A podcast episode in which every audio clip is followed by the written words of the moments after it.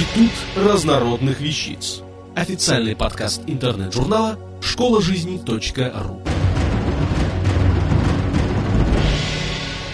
Надежда Лимонникова. Как появился обычай отмечать Новый год? Новогодняя история.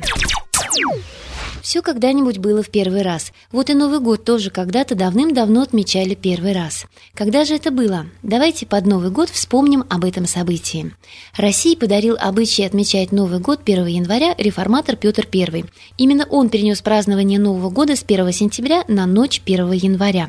Интересно, что бы было с теми, кто захотел бы придерживаться старого обычая. Но, видимо, таких людей не нашлось. Это ведь не бороды брить. Да и кто откажется от веселой зимней ассамблеи с фейерверками в зимнем ночном небе и катаниями по реке на санях. Петр умел не только воевать и строить, но еще и веселиться. Вместе с этим он заменил старое летоисчисление от сотворения мира на новое от Рождества Христова. Его же нововведением, которое он, по-видимому, позаимствовал у Западной Европы во время Великого посольства, было украшение домов и ворот сосновыми и можжевеловыми ветками. Там уже в XVII веке выпускали специальные елочные игрушки, они просто украшали елку всевозможными вкусностями. Приблизительно одновременно с елкой постоянным персонажем новогоднего праздника становится и Дед Мороз, но возраст его больше тысячи лет. Еще в конце первого тысячелетия нашей эры среди народов Востока появился культ Николая Мирликийского, покровителя детей, моряков, девушек-невест и даже воров, епископа из греческого города Миры Ликийские, сейчас Турция, город Демре. С востока этот культ проник в Центральную и Западную Европу. В раннем Средневековье в этот праздник дети даже не учились. Святой Николаус в Германии, Клаус в Голландии, Клаус в Англии в образе старика с белой бородкой ехал по улицам с мешком за спиной на белом коне или ослике и раздавал детям подарки. Со временем Санта-Клаус стал приезжать с подарками на Рождество 25 декабря, так как в этот день полагалось дарить подарки, вспоминая о дарах, которые были принесены младенцу Иисусу. А в России еще с незапамятных времен сохранялись мифы и сказки о боге зимы Морозе красном или синем носе, студенце Карачуне, который и перевоплотился в Деда Мороза. В декабре 1998 года нашему Деду Морозу нашли родину, город Великий Устюг.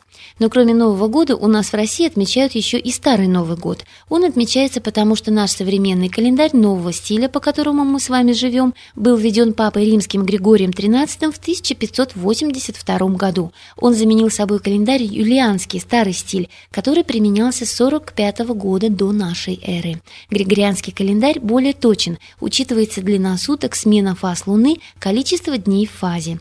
Россия очень долго жила по юлианскому календарю, только 14 11 февраля 1918 года был введен Григорианский календарь. Между старым и новым стилями за два тысячелетия появилась разница, составившая 13 суток. Так что из уважения к движению светил, истории до православной церкви, которая и по сей день пользуется юлианским календарем, мы получили возможность два раза встречать Новый год – 1 или 14 января, чем мы с удовольствием и пользуемся. Вот такая интересная история под Новый год. Самый любимый праздник детей и взрослых, который дает нам возможность получать подарки и поздравления, загадывать желания и начинать ежегодно новую жизнь. Автор статьи «Как появился обычай отмечать Новый год. Новогодняя история» Надежда Лимонникова. Текст читала Илона Грошева. Институт разнородных вещиц. Официальный подкаст интернет-журнала школа жизни.ру. Слушайте и читайте нас на www.школажизни.ру